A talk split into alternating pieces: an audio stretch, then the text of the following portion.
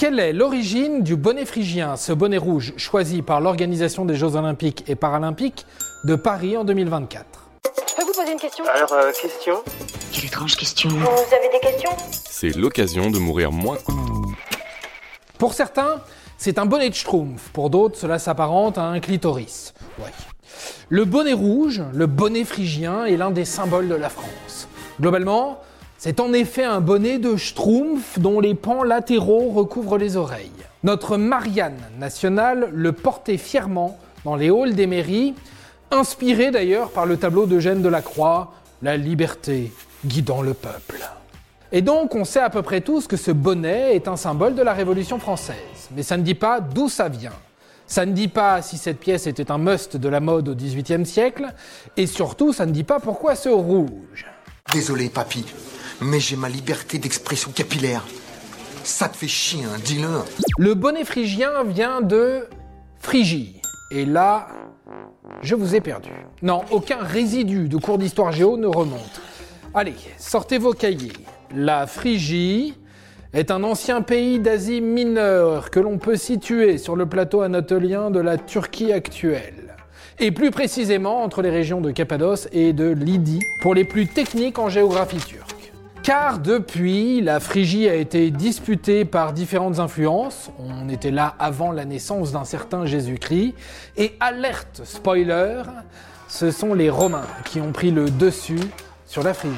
Chic, chic, chic, on va revoir les Romains, on va revoir les Romains. D'ailleurs, dans la mythologie grecque, Paris, un prince troyen, fils cadet du roi Priam, est représenté nu avec un bonnet phrygien sur la tête. Et dans l'Antiquité, ce sont tour à tour les guerriers, les cavaliers et les prisonniers qui sont représentés avec des bonnets phrygiens, mais aussi des commerçants de la route de la soie et quelques paysans. Donc, en gros, le bonnet phrygien était commun, surtout au Moyen-Orient, en Antiquité. Et on sait aussi que le bonnet phrygien était arboré par les esclaves affranchis en Grèce antique et dans l'Empire romain. Pour que tout le monde percute, quand je parle d'esclaves affranchis, ce sont des esclaves qui avaient repris leur liberté. Et c'est ainsi qu'au XVIe siècle, le roi Henri III récupéra ce symbole du bonnet phrygien, jonché de deux poignards, pour les apposer sur des médailles d'argent. Son objectif était une récupération pour témoigner de la liberté, comme celle retrouvée par les esclaves grecs et romains dont je viens de parler, ces esclaves affranchis. Et c'est parce que ce bonnet est symbole de la liberté qu'en 1790, pendant la Révolution française, ce couvre-chef devint un des symboles révolutionnaires. La révolution, ça donne des idées. Avant 1790, c'était pas hyper courant de retrouver ce bonnet sur les têtes des Françaises et des Français. En 1791, ce devint l'accessoire de mode ultime pour tout révolutionnaire qui se respecte.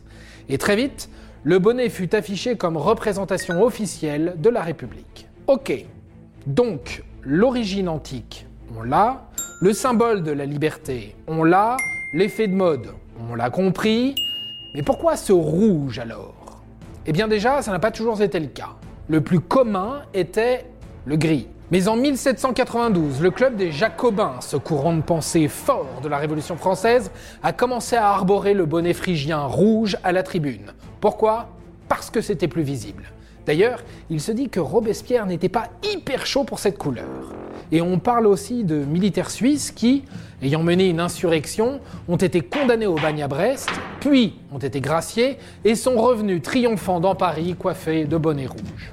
Et le rouge, c'est la couleur de quoi?